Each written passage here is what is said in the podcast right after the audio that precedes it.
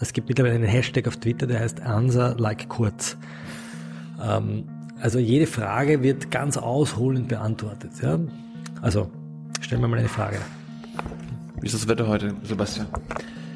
Das Wetter ist eine ganz wichtige Frage in meiner Politik und viele Menschen sind vom Wetter abhängig und wir müssen daher darüber diskutieren, wenn wir über das Wetter reden, in welcher Art und Weise wir auch in Zukunft gutes Wetter haben. Und das Wichtigste bei Wetter ist ja, dass wir darüber nachdenken, wie das Wetter besser werden kann. Und jetzt möchte ich eines schon festhalten. Ich war einer der ersten, einer wirklich der ersten Politiker in diesem Land, die äh, das Wetter überhaupt auf die politische Agenda gesetzt hat, weil in ganz Europa die Leute über das Wetter ja in Wirklichkeit nie sprechen und auch das Wetter erst durch meine Reformen äh, wir erkannt haben, dass wir ein Problem mit dem Wetter haben. Und wenn wir das Problem mit dem Wetter jetzt nicht angehen, äh, und wenn wir nicht erkennen, dass das Wetter, das von außen kommt, aus dem Ausland kommt, unser, unser Land verändern wird, und dass hier auch Regen kommen wird und Donnern, wenn wir da uns nicht schützen und wirklich dafür sorgen, dass das Wetter besser wird, dann werden wir hier, und ich weiß schon, dass Ihre Freunde hier ganz anderer Meinung sind.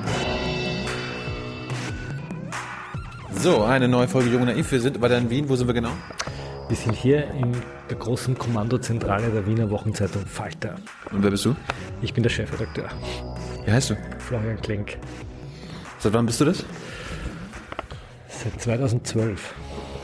Nein, seit 2012 bin ich stellvertretender Chefredakteur, oder? Gute Frage. Ich glaube seit 2012. Ja, seit 2012. seit sechs Jahren.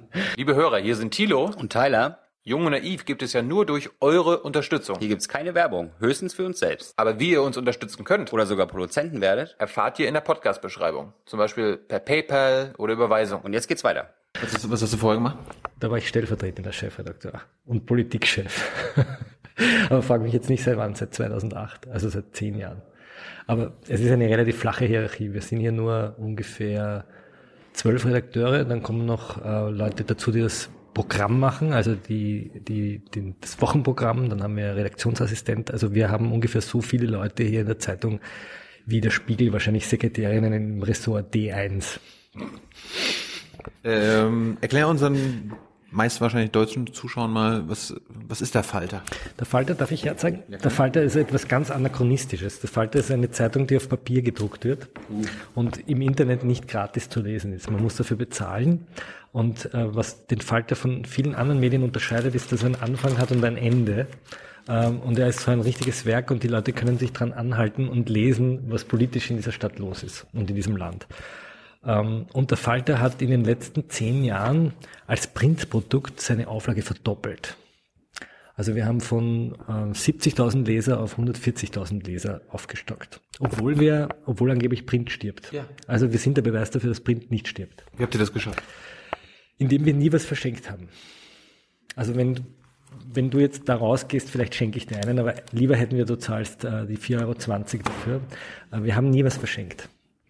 Und das hat dazu geführt, dass wir eine durchaus solide finanzielle Basis hatten.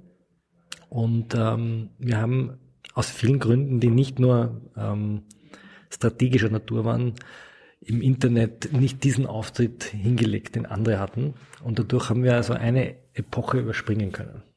Aber habt ihr das schon damals gewusst? Äh, Natürlich nicht, natürlich nicht. Aber wir haben, wir haben sozusagen jeden Euro oder ich bin ja schon hier seit einer, ich bin ja schon seit 20 Jahren hier, also jeden Schilling immer in die Redaktion gesteckt. Also wenn ihr da rumschwenken würdet, dann würdet ihr hier ein Büro sehen, das jetzt nicht aus Stahl und Glas ist und schick und ähm, mit viel Speck, sondern es ist so ein bisschen gemütlich hier, klein, relativ klein. Ähm, mein Büro ist jetzt auch nicht gerade ein Riesenloft. ja, du hast kein Chefbüro. Ich habe eine goldene Wand. Der Geschäftsführer hat mir eine Wand Gold anmalen lassen. Ja.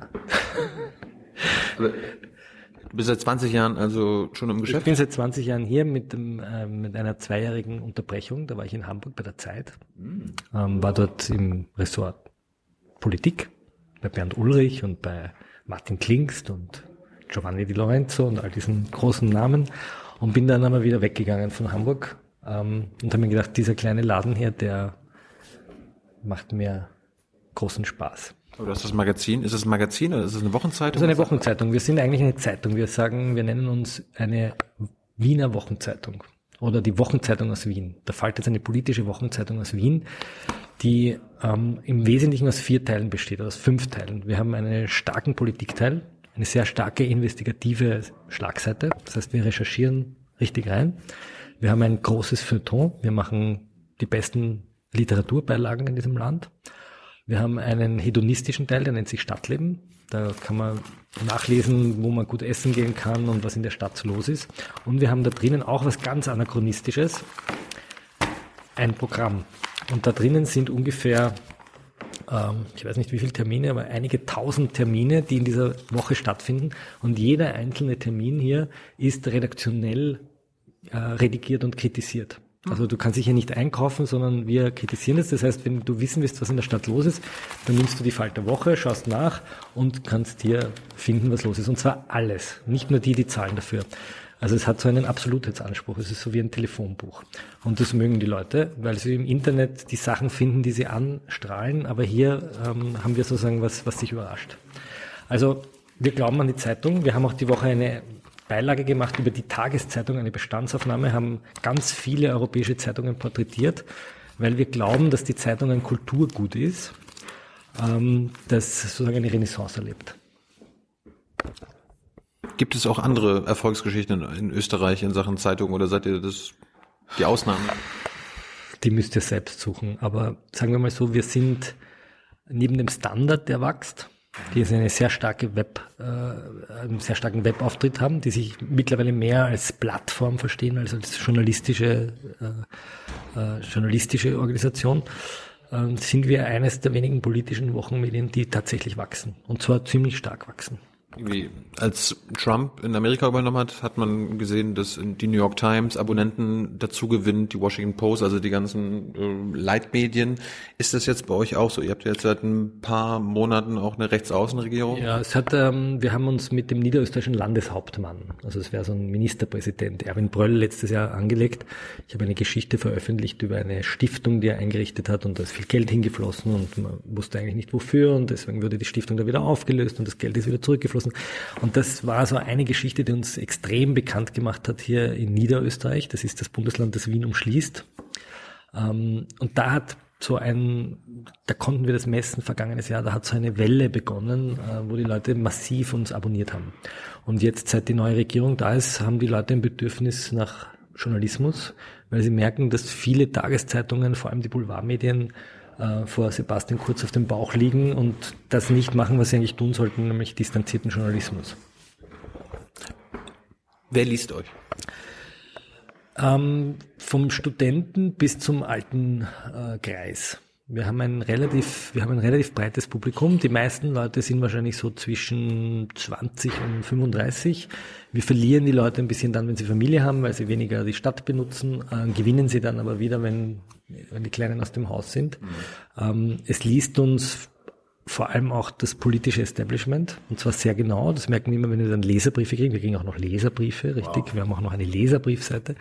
Ähm, und es lesen uns auch zunehmend Kollegen aus Deutschland, für die wir dann, so wie hier, so Auskunftspartner sind. Habt ihr eine, habt ihr eine politische Ausrichtung? Also aus welcher Richtung kritisiert ihr die Macht? Also die New York Times war mal hier und die hat uns dann beschrieben als ein left-leaning Weekly. Das fand ich ganz schön. Also wir würden uns jetzt nicht als ähm, wie vielleicht Augstein den Freitag als dezidiert linke Zeitung bezeichnen. Ich würde sagen, wir sind eine linksliberale Zeitung. Wir haben aber manchmal Positionen, die dem linksliberalen Milieu nicht gefallen. Wir haben ähm, oft Geschichten, die den ganz Linken gar nicht gefallen. Da kommt es dann zu Abo-Kündigungen. Zum Beispiel? Zum Beispiel, wenn irgendeine Demo gegen äh, Rechtsextremisten stattfindet und bei der Demo wird, die halbe Innenstadt entglast und wir finden das dann nicht so gut und sagen, ihr könnt doch auch ein bisschen friedlicher demonstrieren. Oder wenn wir uns mit Tierschützern anlegen, die vielleicht irgendwelche Häuser abfackeln und wir sagen, wir finden das auch nicht gut. Oder gerade jetzt zum Thema äh, Islamismus ähm, ja, und, und, und politischen Islam, wo wir manchmal nicht die, Meinung vertreten, die man vielleicht von einem linken Milieu ver, vertreten würde. Also wir sitzen hier, hier sitzen wir ja in diesem Diskussionsraum, da haben wir unsere Konferenzen und versuchen ähm, ein breites Meinungsspektrum zuzulassen, aber sozusagen eine Haltung haben. Was nicht reinkommt, sind dezidiert ähm, rechtspopulistische oder rechtsextreme Beiträge. Die kommen hier nicht rein. So. Jetzt gibt es aber auch eine rechtspopulistische, eine rechtsextreme Teil eurer Regierung. Ist äh, Österreich jetzt ein anderes Land? Seit ein paar Monaten? Noch nicht. Noch nicht. Droht es? Das ist eine schwierige Frage. Also sagen wir so, der Sebastian Kurz hätte gern, dass es ein anderes Land wird. Und Strache hätte das auch gern. Ähm, die Frage ist, ob es ihnen gelingt. Momentan habe ich eher den Eindruck, dass sie sehr mit Dilettantismus zu kämpfen haben. Also sie haben da Leute sitzen in der Regierung und in den Ministerien, die Macht nicht können. Die würden gern Leute entmachten, rausschmeißen, enthaupten, ähm, aber sie wissen nicht so richtig, wie, wie, diese, wie diese Instrumente funktionieren, mit denen man ähm, mit denen Macht ausübt. Also ein Beispiel, wir haben einen österreichischen Nachrichtendienst, das BVT, kein Geheimdienst, aber ein Nachrichtendienst und der hat einen Chef und diesen Chef wollen die loswerden, die Freiheitlichen. Die FPÖ, die regiert jetzt gerade im Innenministerium. Leute, die bei Hetzplattformen Chefredakteure waren, leiten jetzt die Kommunikationsabteilung im Innenministerium. Wir haben eine Seite, die heißt unsensuriert.at, die ist so äh, auch in Deutschland eine große Fake News Plattform, so das Breitbart von Österreich. Und der Chefredakteur dieser Plattform ist jetzt Kommunikationschef im Innenministerium. Okay. Ja. Und die, und der österreichische Bundes, das Bundesamt für Verfassungsschutz hat so einen Bericht geschrieben über unzensuriert und hat geschrieben, die machen also antisemitische und fremdenfeindliche Propaganda und äh, sind auch so russlandfreundlich und es gibt einschlägige Berichte. Und ich habe so den Eindruck, das passt manchen Leuten jetzt nicht mehr. Und jetzt wollten die halt diesen BVD-Chef wegkriegen. Und da ist eine große Affäre entstanden. Und wenn man jetzt Macht kann in Österreich, dann würde man jetzt das Trommelpony holen und einen Orden und würde diesen Chef verabschieden und ihn in die Pension schicken. Und die FPÖ weiß das aber nicht, dass es ein Trommelpony gibt und einen Orden und suspendiert ihn. Ja, mit glaube ich, relativ hanebüchernen Vorwürfen. Und das führt zu einem Riesenwirbel und der deutsche Geheimdienst sagt, jetzt werden wir mit dem österreichischen Geheimdienst nicht mehr kooperieren, woraufhin die Österreicher sagen, ein Wahnsinn, ist ein Sicherheitsrisiko. Und jetzt ist so ein Schlamassel. Ja. Das ist so ein kleines Beispiel. Hm. Aber jetzt auf Kurz und, und Strache, die würden gerne ein anderes Österreich? Die hätten gerne ein anderes Österreich. Die sind aber zu doof dazu. Das ist, ist das eine gute Nachricht? Ich würde sagen zu unerfahren. Ob sie zu doof sind, weiß ich nicht. Sie sind noch zu unerfahren. Vielleicht muss man erklären, was das Österreich ist. Österreich ist ein im Vergleich zu Deutschland relativ gut funktionierender Sozialstaat. Vielleicht kann man ihn mehr mit Skandinavien vergleichen als mit Deutschland. Das heißt, wenn ihr hier durch Wien geht und da in die U-Bahn vor der Haustür ist die U-Bahn, die U4 und ihr fahrt hinaus in, in den Karl-Marx-Hof, dann werdet ihr dort einen Sozialbau sehen, der, in dem der Rasen gemäht ist, die Wände frisch gestrichen. Es ist ja alles in relativ guter äußerlicher Ordnung. Das soziale Netz ist relativ stark. Die Schulen sind mit einigen Ausnahmen in Wien noch immer relativ gut ausgestattet. Ich sage mal gut ausgestattet, nicht unbedingt gut, aber viel Geld fließt hin. Wir haben ein relativ breites soziales Netz. Ähm, die Lebenskosten eines Wieners sind deutlich unter denen von Leuten, die etwa in Hamburg wohnen, wenn man Wien mit Hamburg vergleichen würde oder mit München. Man kann hier Wohnungen Genossenschaftswohnungen oder Sozialwohnungen noch immer zu einem Preis mieten, die für einen Münchner unvorstellbar wären. Also eine 100 Quadratmeter Wohnung findet man in dieser Stadt um 900.000 Euro, also 900 oder 1000 Euro. Es gibt einen massiven Sozialbau. 200.000 Wohnungen in dieser Stadt gehören der Stadt Wien. 200.000 Wohnungen, also fast die Hälfte der Bevölkerung oder ein Drittel der Bevölkerung lebt in einem öffentlichen kommunalen Wohnbau zu sehr moderaten Preisen. Über diese Wohnungspolitik kann die Stadt extrem sozialpolitisch steuern. Wir haben die Arbeiterkammer, das ist eine Kammer, die alle Angestellten vertritt, als Think Tank, aber auch im Rechtsschutz und die Gesetzesvorhaben äh, begutachtet. Und wir haben die Wirtschaftskrise und die Flüchtlingsversorgungskrise relativ gut gemanagt, im Gegensatz zu Berlin etwa. Wenn ihr hier durch die Stadt geht, werdet ihr danach relativ wenig Obdachlose auf den Straßen liegen sehen. Mhm. Vor Bankomaten. Anders als wenn man über das Schulterblatt in Hamburg geht. Ja. Ähm, es haben keine Flüchtlingsheime gebrannt. Nicht so wie in Deutschland jede Woche eins, glaube ich. Ne? Mhm. Es gibt keine Pegida auf der Straße. Niemand, der hängt sie, schreit. Das Ganze ist aber in der öffentlichen Sichtweise ganz selbstverständlich geworden. Und die Leute haben aus irgendeinem Grund das Gefühl, es muss sich was ändern. Wir nennen das hier gerne die Angstlust. Die Angstlust vor dem inszenierten Niedergang. Und das ist ein paradoxer Zustand, dass es den Leuten eigentlich durchaus gut geht. Wir erleben hier gerade einen extremen Wirtschaftsaufschwung. Die Arbeitslosenzahlen gehen zurück, die Steuereinnahmen sprudeln. Aber die Leute, wenn ihr rausgeht, werden sagen, sie sind völlig angefressen auf die letzten Jahre der Regierung. Und das ist ein Paradoxon. Und davon profitiert die Regierung. Aber warum sagen die Leute das? Klärt ihr eure Leser nicht auf? Ah, naja, das ist die Frage, ob, wir klären sie schon auf. Die Frage ist nur, ob Aufklärung funktioniert. Ähm, und jetzt müssen wir sozusagen in die Welt der Medien kommen, weil wir wollen ja über Journalismus reden.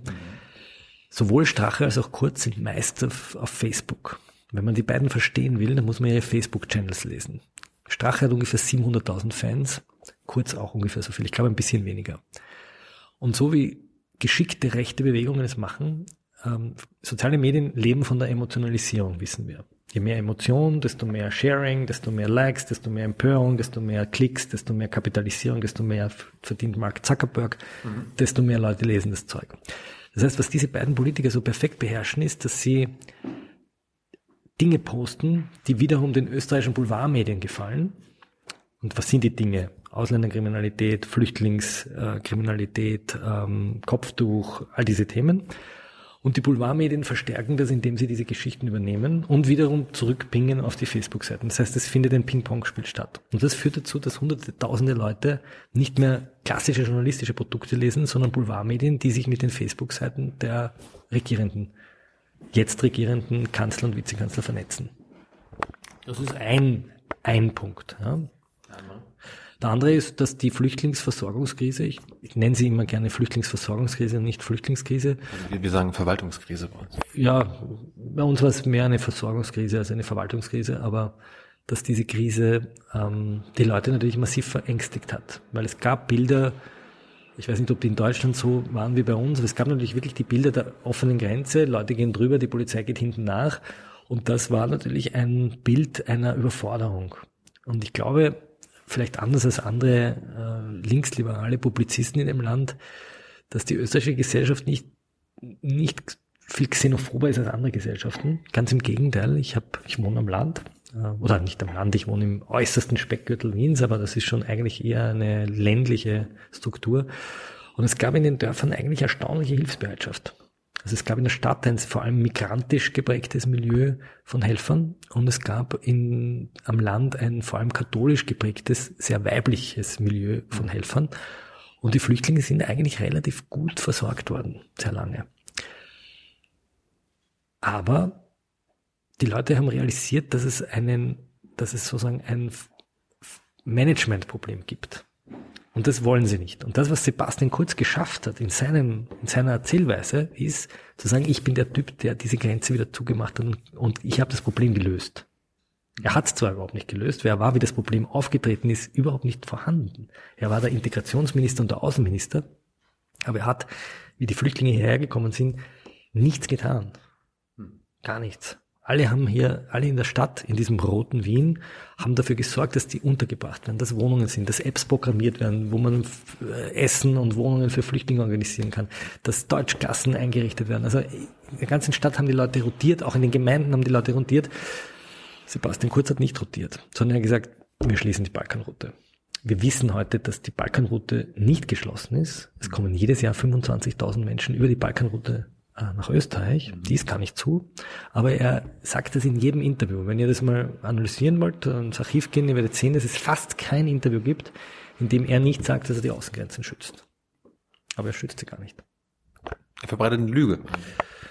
Lüge wäre, wenn Lüge, wenn wir jetzt Lüge sagen würden, dann wäre es die bewusste Unwahrheit. Nein, er hat ein, er hat ein Narrativ und das Narrativ lautet: Ich bin der europäische Politiker, der sich als einziger traut, die Wahrheit zu sagen. Hm.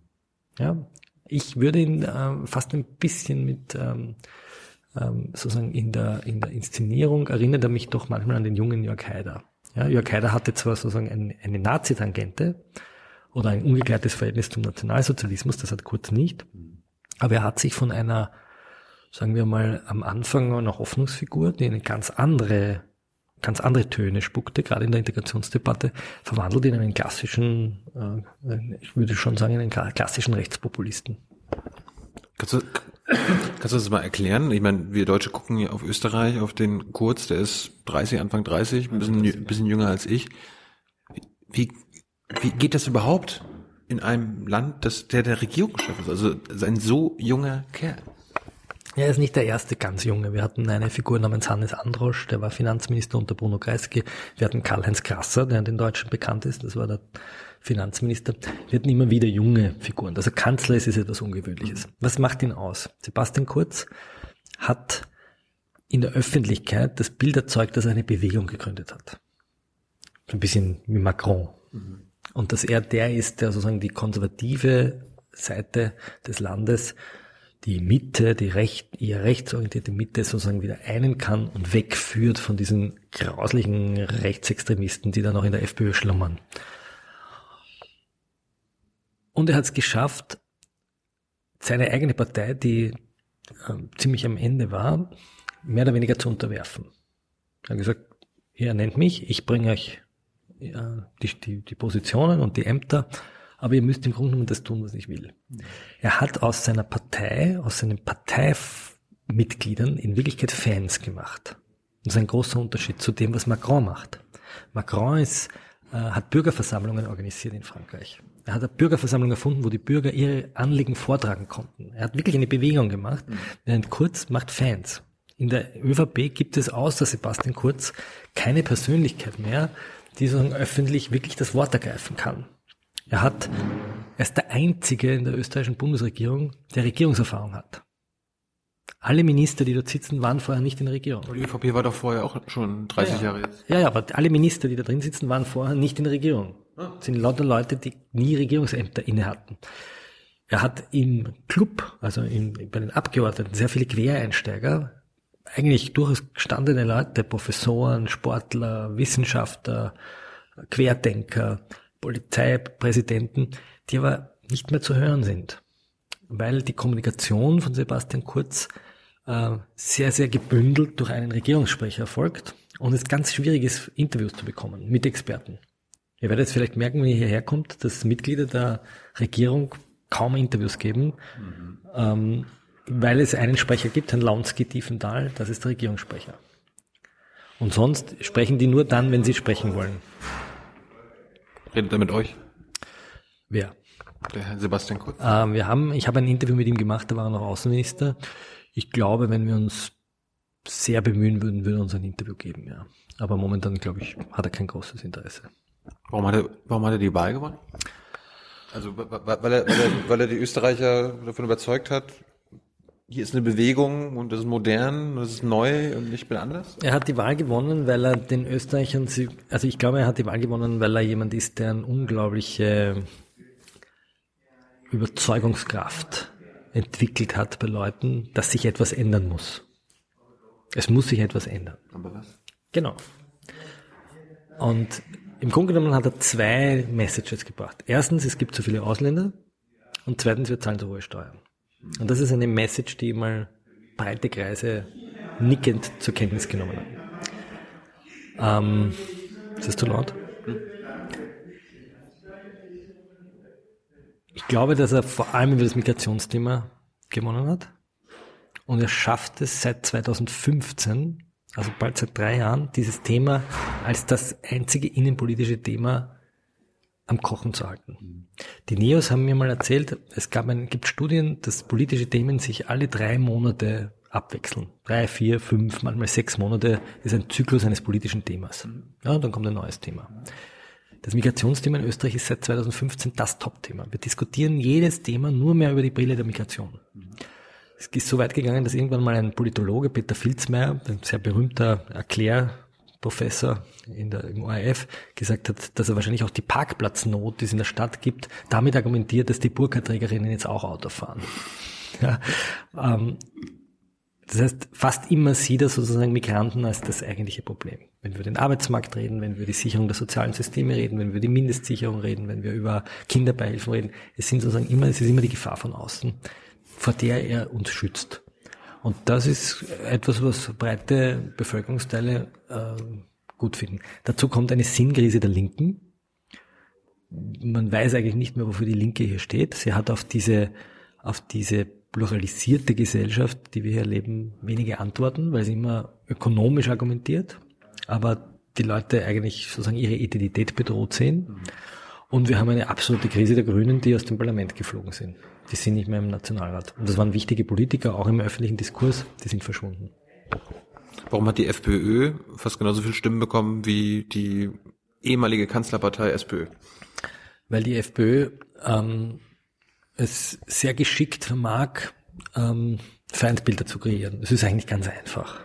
Ich kann ich kann sozusagen jedes Bierzelt, wenn ich ein geschickter Politiker bin, jedes Bierzelt innerhalb von fünf Minuten zum Johlen bringen, indem ich die Emotionen schnüre, indem ich den anderen verantwortlich mache für mein eigenes Unheil, indem ich die Identität beschwöre, indem ich mir eine Trachtenjacke anziehe, indem ich die Hymne nur in der männlichen Form singe, Land der Berge, Land am Strom, wie, wie heißt die Zeile? Ähm, bist du Heimat, bist du großer Söhne. Ne? Und das wird jetzt geändert in Heimat, bist Heimat großer Töchtersöhne. Ja? Also die Frauen wurden reingegangen, sie singen aber immer noch die männliche Form, also gegen diesen Gender-Wahn, wie sie es nennen. Ähm, also es ist eine sehr breite Bewegung. Sie sind mittlerweile auch in den Ländern sehr stark. Ja? Und sie haben eine, eine klassische, ein klassisches Feindbild und das ist der Moslem, der hier kommt und die Islamisierung des Abendlands betreiben will. Aber ich meine, du sagst ja selbst, die sind in den, in den Ländern präsent, die stellen ja teilweise sogar Regierungschefs dort.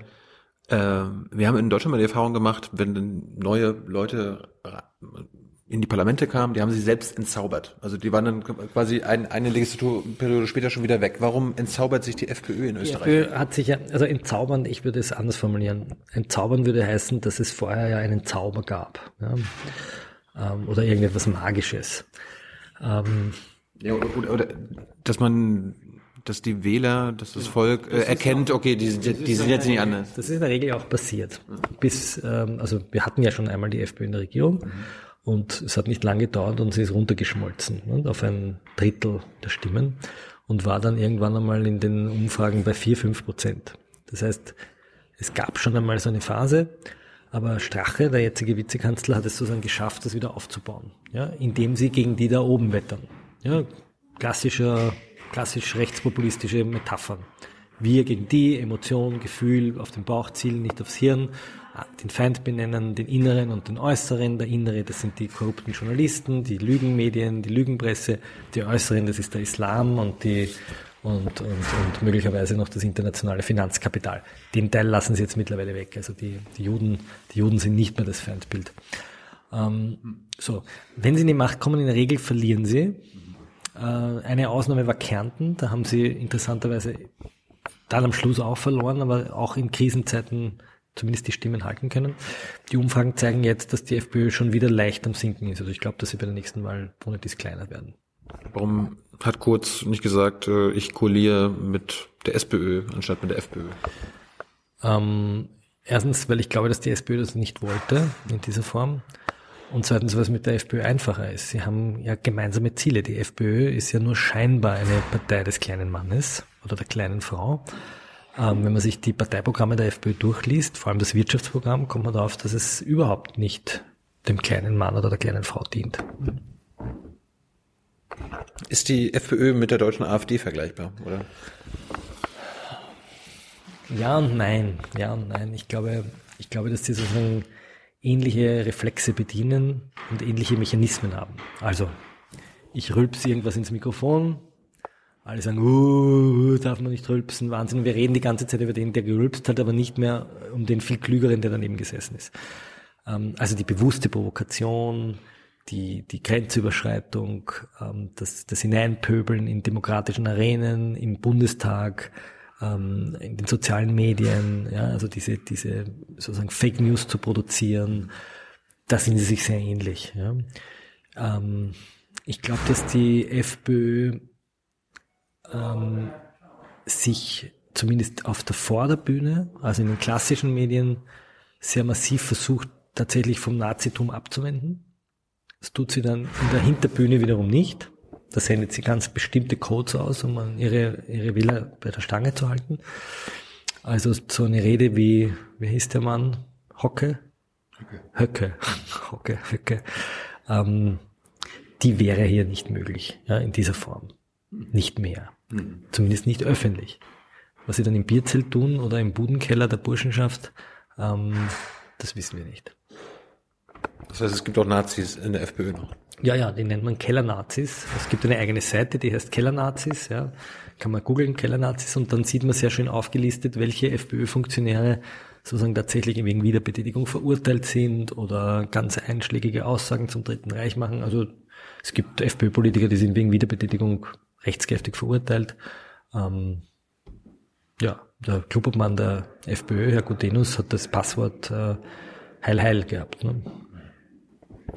Aber ich würde ihn nicht als Nazi bezeichnen, sonst würde er uns klagen. Aber er kommt aus einer Familie, sein Vater ist verurteilt worden wegen Wiederbetätigung. Wir wollen nicht Zippenhaftung betreiben, aber es ist sozusagen eine Geisteshaltung, die auch weitergelebt wird. Geben FPÖler euch Interviews? Hin und wieder ja. Ja, hin und wieder ja. Momentan ist es schwierig. Sie reden mit uns im Hintergrund. Der FPÖ-Innenminister wird uns kein Interview geben, Strache wahrscheinlich auch nicht. Aber die zweite Ebene, die dritte Ebene, die redet mit uns, die erzählt uns sogar manchmal Geschichten, gibt uns sogar manchmal Hinweise auf Skandale. Ähm, das durchaus. Ähm, ich habe jetzt ein Interview vergangene Woche gemacht mit einem ehemaligen FPÖ-General, das war der Kofferträger von Jörg Haider, der muss jetzt in den Knast wegen ähm, Untreue und Betrug. Er ist fast alle ähm, sogenannten Buberln von Jörg Haider, so nannte man die, die Buberlpartie, sitzt im Gefängnis oder wurde verurteilt oder sitzt jetzt vor Gericht. Also es gibt jetzt die erste, ähm, die erste Tranche der FPÖ-Politiker, die macht jetzt gerade Strafvollzug oder Gerichtsverfahren. Jetzt hatten wir kurz über Sebastian Kurz geredet. Was ist von dem HC Strache zu halten? Strache war in seiner Jugend ein, ähm, ein Neonazi. Er ist äh, mit dem ähm, mein, ein Bewunderer von Norbert Burger, der war ein sehr bekannter Anführer der Neonazis. Ich glaube, er war mit seiner Tochter sogar liiert einige Zeit. Er hat mit dem führenden Neonazi Gottfried Küssel Wehrsportübungen betrieben, hat aber immer betont, dass das eine kurze Phase war und er eigentlich kein wirklicher Neonazi war, sondern er hat sich da sozusagen jugendkulturell verirrt. Er war ähm, ein extremer Rechter, der aber immer wieder versichert in Interviews, dass er sich von dieser Jugendzeit ähm, absentiert hat. Aber er hat immer er wieder. Er war jung und naiv, oder? Er war jung und naiv, ja. Ähm, es gibt dieses legendäre Foto, das zeigt ihn, wo er so macht. Das ist der kühnen Gruß für die, die die rechte Szene kennen. Das ist sozusagen eine Art Hitlergruß. Und dann hat man ihn gefragt, warum dieses Zeichen. Und er hat gesagt, ich habe nur drei Bier bestellt. Ähm, jetzt würde ich sagen, man kann auch einem Politiker seine Jugend verzeihen. Oder man kann über seine Jugend diskutieren. Wir erinnern uns an Joschka Fischer, der ähm, Steine geworfen hat oder gewalttätig war. Aber dann, wenn sozusagen dieser Politiker im Erwachsenenalter über diese Zeit ernsthaft reflektiert und darüber nachdenkt, das tut aber Strache nicht, sondern er verblödelt diese Zeit. Ja, er sagt, die Wehrsportübungen, die er betrieben hat, es gibt hier, da kann ich schauen, ein Foto, dieser Mann, der ausschaut wie ein Dschihadist, da, das ist Strache. Ne? Also da, da hat es noch geheißen, er wird Innenminister, also mit verdecktem Mund und Kalaschnikow und Tarnkleidung haben sie so Wehrsportübungen gemacht. Ähm, aber er sagt, das waren nur Paintball-Spiele. Ja, also er, er verharmlost diese Zeit und das ist das, was mich an ihm stört. Und er hält immer wieder Reden vor rechtsextremen Burschenschaften, die tatsächlich wirklich äh, Holocaust-Leugner einladen, zum Beispiel die Burschenschaft Olympia. Die hat da mal einen deutschen äh, Sänger eingeladen, ich glaube Müller heißt er, der hat das Lied gesungen, bei sechs Millionen Juden, da fängt der Spaß erst an. Bei sechs Millionen Juden drehen wir den Ofen an. Dieser Sänger wurde von der Burschenschaft Olympia eingeladen Stache hat dort zum 150. Jubiläum eine Rede gehalten und einige Olympen sitzen in der FPÖ als Abgeordnete im Nationalrat. Ich meine, Worte von FPÖlern, von Nazis sind das eine, Handlungen das andere. Äh, ja. Handeln die dann auch äh, gefährlich? Also könnte man sagen, ja, lass sie doch ihre dummen Nazisprüche machen. Also wir haben hier nicht die Wiedererrichtung des äh, Nationalsozialismus. Und das ist ja das, was in der Kritik sozusagen von Seiten der Rechten den Linken immer vorgeworfen wird, dass sie sagen, ihr, ihr macht hier ein hysterisches Theater und ihr, ihr tut so, als würde hier das Dritte Reich wieder erstehen. Das ist Quatsch. Mhm. Im Grunde genommen machen sie eine sehr langweilige Politik. Und wenn wir auf die erste Episode der blau-schwarzen Regierung schauen, im Jahr 2000 bis 2006, mhm. dann war das Problem nicht der Rechtsextremismus, sondern die Korruption. Sie haben sich selbst bereichert, sie waren gierig. Auch ein Zeichen rechter Bewegungen, dass sie korrupt sind. Ähm, in Kärnten, wo die Freiheitlichen lange regiert haben, haben sie das Land mehr oder weniger in den Abgrund geführt durch einen großen Bankenskandal. Mhm. Viele sind verurteilt worden wegen Bestechung. Das heißt, sie leben dieses Sauberkeitsimage überhaupt nicht selber. Das ist sicher vergleichbar mit vielen rechten Bewegungen auch in Deutschland, dass sie letztlich dann, wenn sie am, am Trog sind, sich äh, schlimmer benehmen als die Parteien, die sie kritisieren. Mhm. Spannend wird sein, ob das diese Bewegung auch macht oder ob sie ideologisch ist. Aber wir haben hier nicht, wir haben hier anders als in Ungarn keine offene Hatz gegen Ausländer. Ja, das findet hier in dieser Weise nicht statt. Zumindest nicht in den großen Medien oder nicht bei den großen Versammlungen. Aber wir haben natürlich gerade immer wieder so Symbolpolitik, ähm, wo es darum geht, sozusagen den, den Islam zum Hauptthema des Landes zu erklären. Ändert sich die österreichische Außenpolitik mit äh, dieser neuen Regierung? Sebastian Kurz würde sagen, nein. Was ist passiert? Lassen wir das letzte, letzten 100 Tage Revue passieren. Der FPÖ-Vizekanzler, immerhin der stellvertretende Regierungschef, sagt den serbischen Separatisten, dass der Kosovo Teil Serbiens ist. Die FPÖ hat einen Freundschaftsvertrag mit Putins Russland und sagt, wir sind, wir arbeiten gemeinsam. Ähm, mit, mit seiner Partei oder mit, mit dem russischen mit der Partei, Staat? Mit der Partei. Partei. Putins Partei. Putins Partei. Ähm, wir haben, ähm, wir haben jetzt rund um die, äh, um den Giftanschlag in Großbritannien hat Österreich gesagt, wir verurt, wir ziehen zwar auch unseren EU-Botschafter ab, aber ähm, aber wir wollen die diplomatischen Kanäle offen halten, weil wir sind ein neutraler Staat. So als ob man sich sozusagen für neutral erklären kann in einem Konflikt zwischen der EU und, und Russland. Wir sind ja Mitglied der EU.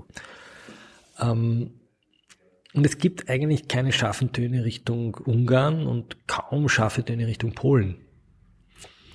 Das heißt, was spannend sein wird, ist, ob sich dieses Land Richtung Merkel und Macron orientiert und ein neues, gemeinsames, starkes Europa will.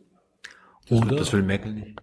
Ja, schon, hm? schon eher, ne? Also mit, mit, mit Macron gemeinsam gibt's da schon. Hast du das Gefühl? Also ja, schon, ja. schon mehr als mehr als Orban, ja. Okay. So. Oder ob wir uns Richtung Visegrad-Staaten orientieren, ja, und sagen, eigentlich ist dieses Europa ein, ein, ein Moloch, den wir gar nicht wollen und wir wollen eigentlich möglichst viel alleine machen. Das wären die zwei Extrempositionen. Die österreichische Regierung wird ein bisschen ins Problem kommen, weil sie wollen auf der einen Seite ganz viel Europa zurücknehmen, sie wollen aber gleichzeitig starke Außengrenzenschutz haben. Das kostet natürlich viel Geld. Ja? Woher nehmen wir das? Ähm, sie wollen Europa zurückfahren, sie wollen nicht mehr einzahlen nach dem Brexit, aber gleichzeitig wollen sie auch die Subventionen für die Landwirte und für die strukturschwachen konservativen Regionen nicht zurückfahren. Also das sind so Detailkram, der spannend wird zu beobachten. Aber ich sehe, dass Kurz sozusagen zu einer Lichtgestalt wird, auch von, ähm, von rechten Bewegungen in ganz, in ganz Europa, weil er sozusagen einen Rechtspopulismus mit jugendlichem Antlitz verkörpert. Ähm, er ist 31, also wenn er drei Legislaturperioden durchdient, ist er 45, so alt wie ich. Ja, der kann, der kann also doch. Dreimal, er ist ja dreimal Kanzler, ne? Ist, steht das so, ist das, ist das realistisch? Was weiß man, was passiert, ja. Ich meine, ich glaube, dass er also in den Beliebtheitswerten steigt er massiv. Er ist äh, der Ab Abstand beliebteste Politiker Österreichs.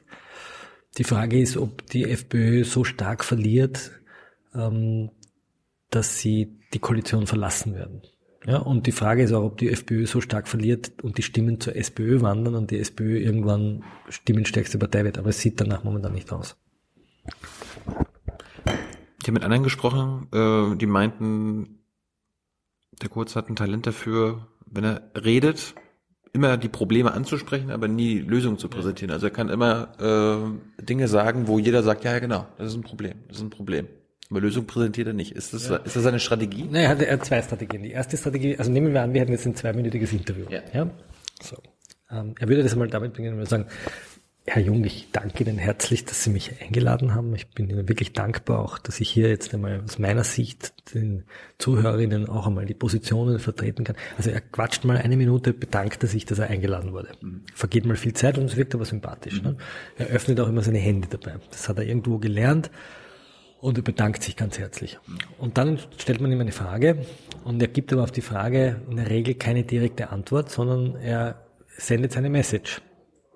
Und fast in jeder, es gibt mittlerweile einen Hashtag auf Twitter, der heißt Answer like Kurz. Ähm, Also jede Frage wird ganz ausholend beantwortet. Ja? Also stellen wir mal eine Frage. Wie ist das Wetter heute, Sebastian?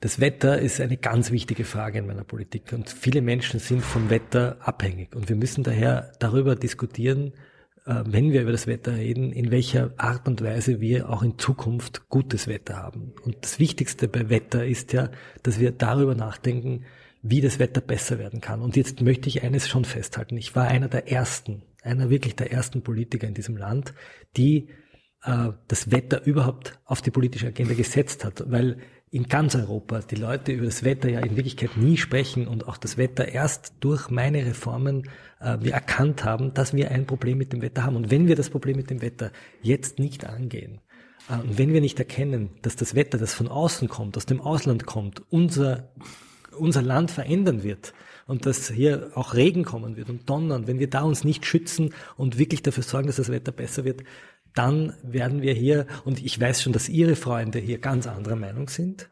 Das ist auch so ein Trick. Er sagt nicht Sie, sondern er sagt Ihre Freunde denken das ja ganz anders als ich. Also er hat ganz viele Rhetorik, merken, äh, vergeht um viel heiße Luft, aber das kann er ganz geschickt. Und das beeindruckt interessanterweise viele Leute. Ja, ja, ja weil er so, ein, so eine sehr mutige Attitüde hat. Inhaltlich ist sehr viel von Sarrazin. Also wenn man Sarrazin gelesen hat, kommt man darauf, das ist sehr viel Sarrazin da drinnen. Und optisch ist es einfach so ein junger, unverbrauchter, fescher junger Mann. Du meinst zwei Strategien? Hast du jetzt gerade zwei Strategien? Nein, die erste Strategie ist, die erste Strategie ist sozusagen ähm, das, das, das, das, das Blablan, ja, so, so ein Blabla-Interview. Nie wirklich eine Antwort geben und eigentlich nie deutlich zu erkennen geben, was man eigentlich will. Ja, und die zweite Strategie ist, äh, sich immer als der zu positionieren, der der Erste war, der ein richtiges Problem angesprochen hat. Ja, so. Jetzt wissen wir aber alle, dass jeder vernünftige Stadtchef in Europa weiß, dass es eine Flüchtlingsversorgungskrise gibt und dass es eine Einwanderungsproblematik gibt und dass Leute aus Afrika kommen wollen und wir müssen es irgendwie handeln und dass ein Land Grenzen braucht und dass man Grenzen schützen muss. Und er tut aber so, als würde er das als einziger erkennen, aber irgendwann einmal hat, ich glaube, der Wiener Bürgermeister gesagt, dann soll er diese verdammte Außengrenze endlich zumachen. Ne? Dann soll er die Mittelmeerroute endlich schließen. Ne? Also es ist viel heiße Luft drin. Ähm, gibt es auch eine Interviewstrategie von Strache? Oder, oder eine, eine, mediale Strategie? Oder quatscht er so wieder? Der, der hat auch seine Phrasen. Also in Wirklichkeit sind die Interviews mit den beiden relativ langweilig, weil sie sehr viel Phrasen haben. Also man kommt nie in ein Gespräch. Das unterscheidet sich von Christian Kern, mit dem man ein Gespräch führen kann. Der hat auch Phasen und der hat auch seine Stehsätze und wenn man oft ihm zuhört, sagt das Gleiche. Aber er geht inhaltlich in das Gespräch und unterscheidet ihn massiv von Leuten bei den Neos oder von Leuten bei den Grünen, mit denen man immer noch ein politisches Gespräch führen kann. Ja, zumindest ansatzweise. Aber mit den beiden kann man keins führen. Und was sie machen, ist, sie geben sehr gern Doppelinterviews. Also zur Regierungsantritt oder nach 100 Tagen haben sie beide in, ich glaube, mittlerweile 18 Doppelinterviews gegeben. Ja, also alle Tageszeitungen hatten das gleiche Doppelinterview. Man kann das auf Google News sich mal durchlesen. Und es ist nur Phrase. Aber Falter haben sie euch nicht gegeben? Nein. Falterinterview. Nein, wir hätten auch keins genommen. Wir haben es umgedreht, wir haben dann die Opposition, wir haben da so ein Cover gehabt, hier spricht die Opposition, wir haben gesagt, wir laden die Opposition ein, dass die auch mal gehört werden, weil man eigentlich in den klassischen Medien nur Kurz und Strache hört. Was macht äh, Sebastian Kurz gut? Wo, wo, wo würdest du als linksliberaler Falterchef sagen, ah, das muss man ihm lassen? Also erstens macht er ein extrem gutes politisches Campaigning und eine extrem gute Verpackung seiner Politik. Er ist äh, ganz auf seiner Message und er hat es geschafft, unglaublich viele junge Leute in seiner Partei zu Fans zu machen. Das muss einem auch einmal gelingen. Also er wird gewählt, also er gewinnt die Wahl, damit macht er alles richtig in der Politik. Ähm, er war ganz am Anfang, und ich war hier einer der wenigen in der Redaktion, jemand, der gesagt hat, wir müssen das Thema des politischen Islam diskutieren. Wir müssen das Thema falsch verstandener Toleranz diskutieren. Das habe ich am Anfang sympathisch gefunden, weil ich glaube, dass sich Teile der Linken hier ähm, zu wenig scharf positionieren gegenüber autoritären Distanzen oder gegenüber religiösem Fanatismus. Aber ich habe ähm, nach einiger Zeit erkannt, dass es nicht ernst meint. Ja, dass es dann, wenn es darum geht, das Problem zu lösen und Lösungen zu suchen, in Wirklichkeit versagt. Das ist mir das erste Mal so richtig aufgefallen, wie er das Integrationsgesetz geschrieben hat, das ein wirres Gesetz ist und nicht funktioniert. Und es fällt mir jetzt eigentlich fast immer auf, wenn er Lösungen vorschlägt zu Problemen, die in Wirklichkeit entweder sehr, sehr plakativ sind, wo man sagt, ja, okay, ist richtig, aber es ist ein Detailproblem, Burka-Verbot, ja, okay, symbolisch halte ich für symbolisch richtig, aber es betrifft einen ganz kleinen Teil. Ja, es ist eine, ein, es löst das soziale Problem vieler Einwanderergruppen nicht. Was könnte ihm auf die Füße fallen? Wo, wo, womit könnte er stürzen? Naja, letztlich damit, dass ähm, die ökonomischen Reformen, die er vorhat, ähm, seine Wählerschaft treffen. Dass sie irgendwann draufkommen, dass die, dass die soziale Struktur, die es in dem Land nach wie vor gibt und die, wenn man genauer hinschaut, extrem wertvoll ist, dass wenn die wegbricht, dass es die Leute, ähm, irgendein Politiker hat einmal gesagt, im Taschel spüren. Mhm. Ja? Dass es tatsächlich Leute draufkommen, Moment mal, diese Politik bringt mir, mir als Arbeiter oder als Angestellter, als Mitte wenig. Ja. Und es gab ganz am Anfang der Regierung einen so einen Moment. Äh, Kurz wollte die, die Notstandshilfe, das ist eine Form von Arbeitslosenversicherung, ähm, umändern in eine Art Hartz-IV-System. Was bedeutet das? Hm. Jemand, der langzeitarbeitslos ist, bekommt nicht mehr eine Versicherungsleistung, sondern er muss zuerst sein ganzes Vermögen aufbrauchen und dann erst bekommt er so eine Art äh, staatliche Zustimmung. Das habt ihr bisher noch nicht gehabt? Das haben wir nicht. Das hat einen großen einen großen Unterschied zu Deutschland, weil es dazu führt, dass die Leute erstens ihr Vermögen nicht hergeben müssen. Das heißt, sie müssen ihre Wohnung nicht verkaufen, ihre Häuser nicht verkaufen und sie sind in der Zeit, wo sie arbeitslos sind, auch pensionsversichert. Das heißt, sie erwerben auch Versicherungsjahre. Das heißt, die Altersarmut hier so hoch sie auch ist, aber ist noch immer viel geringer als woanders. Und wir haben nicht diese absolut prekarisierte Gesellschaftsschicht. Ja? Und das will er umstellen. Und das merken die Leute natürlich, weil sie sagen, hey, ich habe vielleicht Angst, arbeitslos zu werden und dann muss ich mein Auto, mein Haus, mein Vermögen hergeben, um dann überhaupt Leistungen zu bekommen. So. Da sind sie dann sehr schnell wieder wie so ein Krebs zurückgerudert und haben gemerkt, es geht hinein in das Herz der, der Leute. Ja. Mal sehen. Die, Zuschauer werden jetzt sagen, warum reden ihr nicht über die ÖVP an sich und deren Vorstellung, aber der Eindruck ist nicht falsch, dass die ÖVP das macht, was Sebastian Kurz will. Derzeit ja. Derzeit liegt ihm die ÖVP zu Füßen. Die große spannende Frage wird sein, ob er die von ihm so oft versprochene Strukturreform durchsetzen wird. Wir haben ja hier neun Bundesländer, wir sind so groß wie Bayern und haben aber neun Länder mit neun äh, Parlamenten und haben einen dadurch relativ aufgeblähten bürokratischen Apparat. Ähm, und er möchte das alles verschlanken. Jetzt ist es aber so, dass in den Bundesländern die Landesfürsten, wie wir sie immer noch in schöner Habsburger Manier nennen, diese, diese Landesfürsten sehr stark sind und auch immer stärker werden und auch von immer mehr Leuten gewählt werden. Das heißt, hier entsteht eine kleine Front, die ihm wahrscheinlich Probleme machen wird. So. Du hast vorhin gesagt, wir haben, also in Österreich gibt es einen stärkeren Sozialstaat, einen ausgeprägteren Sozialstaat als in Deutschland. Äh, ist das der Grund, warum es hier quasi keine linken Parteien gibt? Naja, oder, oder, oder, gilt die SPÖ bei euch als ich bringe, Ich bringe mir gerne ein schönes Beispiel, das erklärt das, glaube ich, sehr schön. Wir haben in Wien, ich habe erzählt, äh, sehr viele Gemeindebauten, mhm. wo die Leute um relativ günstige Miete wohnen können und zu einem sehr hohen Niveau. Mhm. Nach der Wahl in Wien habe ich mir angeschaut, in welchem Sprengel die FPÖ am stärksten ist. Und das ist in dem Sprengel, wo sich ein großer Gemeindebau befindet, nämlich der äh, Nittelhof.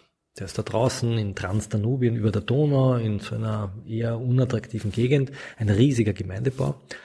Und dieser Gemeindebau ist ganz was Besonderes. Der hat ein Schwimmbad am Dach. Die Leute können dort, äh, haben einen Pool am Dach und haben eine Sauna. Also dieser Sozialbau hat einen sehr hohen Standard. Die Leute haben alle einen Balkon, es gibt schön gepflegte Höfe, die, die Niederflurstraßenbahn saust vorne vorbei, sie, der U-Bahn-Anschluss ist in der Nähe. Ähm, aber sie wählen extrem stark FPÖ.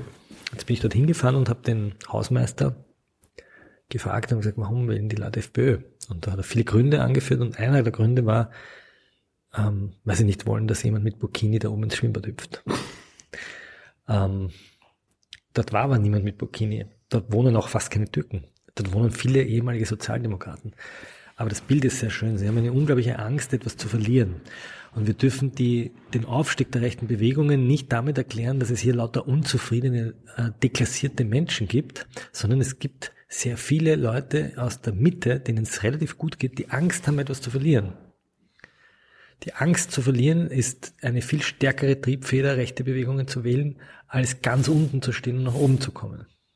Hier. Ja. ja. Weil es gibt eine relativ kleine Unterschicht, die wirklich völlig äh, entrechtet ist. Ja? Und es ist auch anders als in Berlin oder in Hamburg gibt es hier keine Stadtteile, in die sich jemand in Hamburg nicht, aber es gibt keine, keine No-Go-Areas oder keine wirklich deklassierten, wo hier irgendwelche Gangs äh, das bestimmen, sondern es ist eine relativ sozial intakte Stadt. Die Arbeitslosigkeit in Wien ist relativ äh, normal verteilt. Es gab eine Studie, sie ist schon ein bisschen länger her, die zeigt, dass Wien ähm, eine der sichersten Städte der Welt ist. Ja, wir sind in Rankings eine, eine extrem lebenswerte Stadt. Kann hier überall hingehen, ja, fast überall. Zu fast jeder Zeit. Und die Leute haben Angst, das zu verlieren. Und das erklärt auch, dass vor allem die FPÖ in den Gegenden stark ist, wo es überhaupt keine Ausländer gibt. Und sie ist dort ganz schwach, wo es viele Ausländer gibt. Auch wenn sie nicht wahlberechtigt sind. Es ist nicht so, dass dort die Ausländer gewinnen. Also wie, in Sachsen, da hat, da hat die AfD auch die, die stärksten Anteile, obwohl dort die allerwenigsten Flüchtlinge und so weiter ist. Es gibt zwei Erklärungen. Eine Erklärung, oder es gibt, ich glaube, zwei Wahrheiten, oder die können auch nebeneinander bestehen. Einerseits haben die Leute, erleben die Leute nicht den Umgang mit anderen, das heißt, die sehen nie den Türken und das wird ja dann irgendwann harmlos, wenn ich sehe, okay, der Türke ist eigentlich so wie ich und der verkauft halt da Gemüse und kann auch grüßen und ist ein netter Kerl. Erste Erklärung, also sie sehen das nie, daher fürchten sie sich, weil sie schauen immer nur über ihre Hecke und haben Angst, dass der Türke kommt. Und das Zweite ist, dass ähm, möglicherweise Leute ähm, Angst haben, dass sie etwas verlieren, das sie schon haben, weil sie sozusagen leben in einer homogenen Gesellschaft und die wollen sie verteidigen. Das Ungarn-Prinzip. So, warum, warum findet die Warum findet die Linke in Österreich, wenn es die denn gibt, warum, warum hat die SPÖ darauf keine Antwort gefunden? Oder warum, warum, äh, was, was könnte die Antwort sein? Ich meine, wenn du sagst, das gibt es in Deutschland ja auch, Angst vor Verlusten, Angst äh, zum Verlierer zu werden, etwas zu verlieren. Naja, erstens, weil die SPÖ nach wie vor keine Partei der Emotionalisierung ist. Also auch der Wiener Bürgermeister hat darauf, die ganze Wiener SPÖ hat darauf verzichtet, die rassistische Karte zu spielen. Er könnte sie leicht machen und würde damit, so wie andere SPÖ-Politiker das gerne tun würden, aber das hat sie nie gezogen. Kann man Emotionen in Österreich nur mit Rassismus führen? Das ist die einfachste Form. Ja, so. Und sie hat keine Antwort auf die, sozusagen auf die Identitätskrise. Ja? Sie hat auf die Flüchtlingsfrage wenig Antwort. Und wenn sie eine Antwort hat, ist sie zu schwach, sie zu kommunizieren. Man könnte sich ja hier herstellen und sagen, Moment, in dieser Stadt haben sie eine so hohe Lebensqualität aus dem und dem und dem und dem Grund. Ich würde das, als wenn ich hier Wiener Bürgermeister wäre, an jeder Ecke plakatieren und den Leuten erklären, was sie hier an Lebensqualität geboten kriegen, die es in anderen Weltstädten längst nicht gibt. Die Leute sollen mal nach Rom fahren oder nach, nach äh, in, in Stadtteile von Hamburg. Ja? Also mal schauen, wie schaut es woanders aus. Das wird aber nicht kommuniziert, weil es irgendwie selbstverständlich ist. Das Zweite ist, dass die SPÖ es nicht geschafft hat, diesen, diese Europäisierung und Internationalisierung Österreichs den Leuten zu vermitteln, ist etwas Positives. Mhm. Österreich war vor wie viel, 23 Jahren, ja, ist sie der EU beigetreten und da war Österreich, ähm, nehmen wir noch den Fall des Eisernen Vorhangs vorweg, sagen wir vor im Jahre 89, also vor 30 Jahren, war Österreich gegen Osten abgeschnitten und gegen Westen abgeschnitten. Das war ein Provinz, Land, ja, ein Rumpfland mit Mief, ja, mit Leuten mit Steirerhütteln und Lodenmänteln und krantigen Wienern. Und dieses Land hat sich in den letzten 30 Jahren in einer Weise verändert, die atemberaubend ist. Ja. Es ist nicht nur internationaler geworden, es ist auch offener geworden. Ja. Es gibt eine starke Zivilgesellschaft. Ja. Es gibt ähm, es gibt eine starke kulturelle Szene hier. Ja. Wien ist die am meisten wachsende Stadt ja, oder eine der am meisten wachsenden Städten in Deutschland. Es ist die zweitgrößte deutsch sprechende Stadt. Das ist eine, ein bustling Town. Aber das hat die regierende SPÖ in dieser Stadt den Leuten nicht vermittelt dass das auch ein, eine, eine Chance ist. Ja? Und die Rechten sagen immer, uh, euch wird alles weggenommen. Ja? Alles geht da nieder. Ja? Obwohl es objektiv nicht der Fall ist. Warum gibt es links von der SPÖ, SPÖ keine Partei?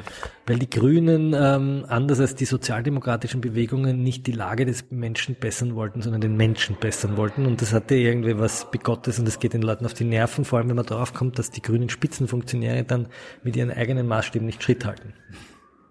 Also einer der Stars der grünen Bewegung, Peter Pilz, hat sich dann verwickelt in, äh, in Vorwürfen der, der sexuellen Belästigung und eine andere Spitzenkandidatin zurückgetreten ist, arbeitet jetzt bei einer privaten Glücksspielfirma und zwar einer der Glücksspielfirmen, die am meisten angefeindet wurde. Und sie haben sich verstrickt in Detaildebatten, in, in, in, in, Political Correctness-Debatten, die den Leuten zunehmend auf die Nerven gegangen sind. Warum gibt es nicht sowas wie eine Linkspartei?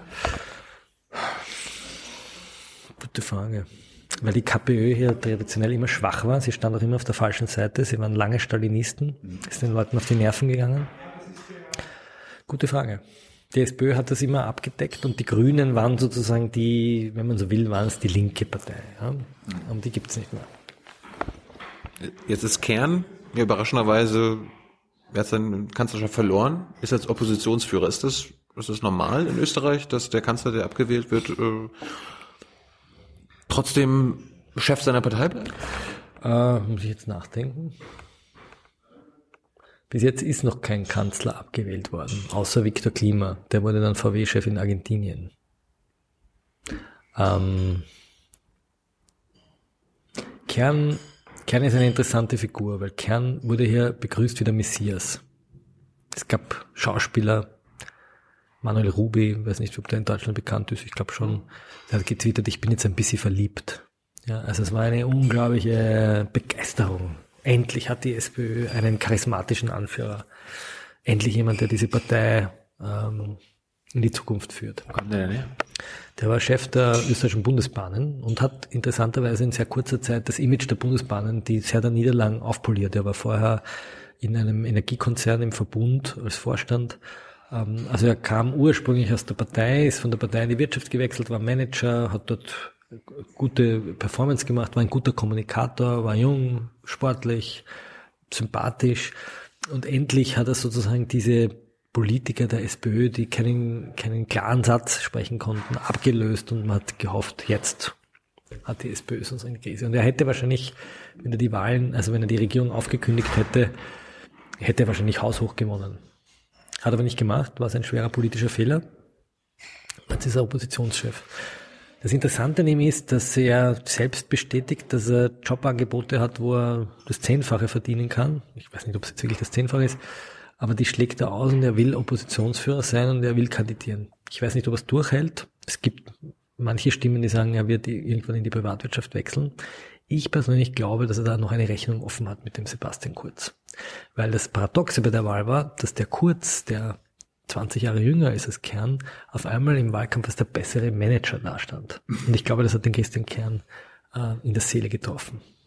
Dass dieser 20 Jahre jüngere, wenn er der CEO wäre, der Chef wäre kurz vielleicht der Pressesprecher gewesen und Strache der Betriebsratsvorsitzende, ja, aber jetzt sind diese Rollen getauscht und auf einmal ist der 31-Jährige der Chef. Und ich glaube, das hat Kern so geärgert, dass er das nochmal machen will. Glaube ich, aber vielleicht irre ich mich auch.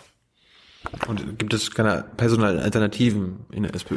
Momentan nicht. Es gibt ein paar Figuren rechts äh, der linken Mitte, die sich sozusagen im Hintergrund anstellen, aber niemanden, der momentan wahrscheinlich das Format hätte, das zu machen.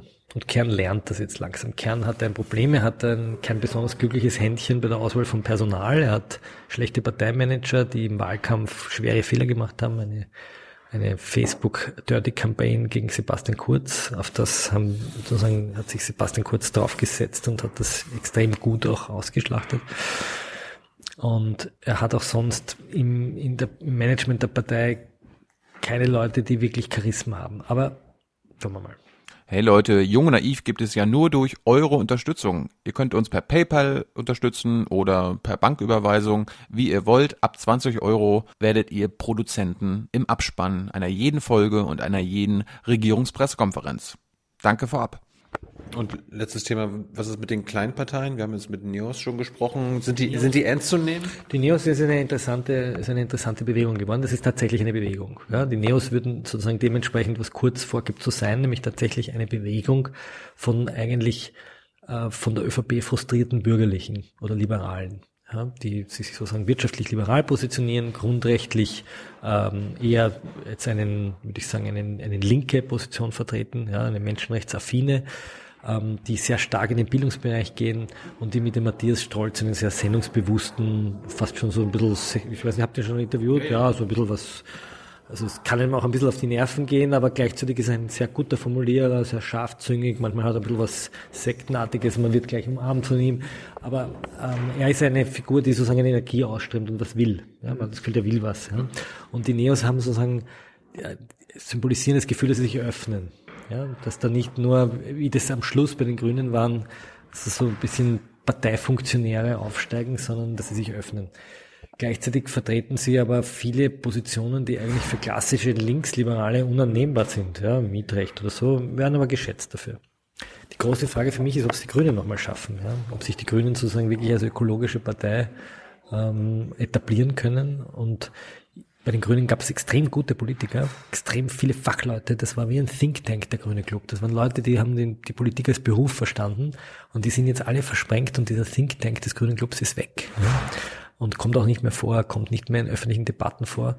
Und das ist eigentlich von der letzten Wahl der größte Schaden gewesen für dieses Land. Sitzen die Grünen nicht im Grunde trotzdem noch im Parlament durch die Liste Pilz? Nein, die Liste Pilz ist ein, ein, ein, eine Gruppe von, sagen wir es mal freundlich, Individualisten. Ähm, ein paar davon sind ein bisschen verhaltensauffällig, die anderen sind ernsthaft bemüht, aber sie haben es noch nicht geschafft, in den 100 Tagen so etwas wie einen Teamgeist zu zu symbolisieren oder eine politische Linie zu bringen. Florian, vielen Dank für deine Zeit.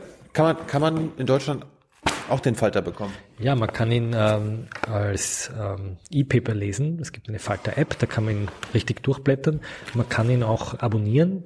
Ähm, es gibt ihn nicht am Kiosk, außer ich, möglicherweise auf Flughäfen, aber man kann, äh, man kann ihn eben im Netz lesen.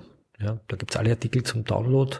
Äh, man muss ein bisschen was bezahlen dafür, im Monat 9,90 Euro. Wir finden, das ist ein vernünftiger Preis. Ja.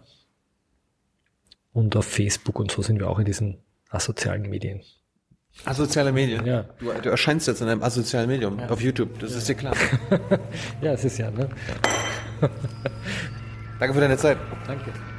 Ciao, ciao. Ciao.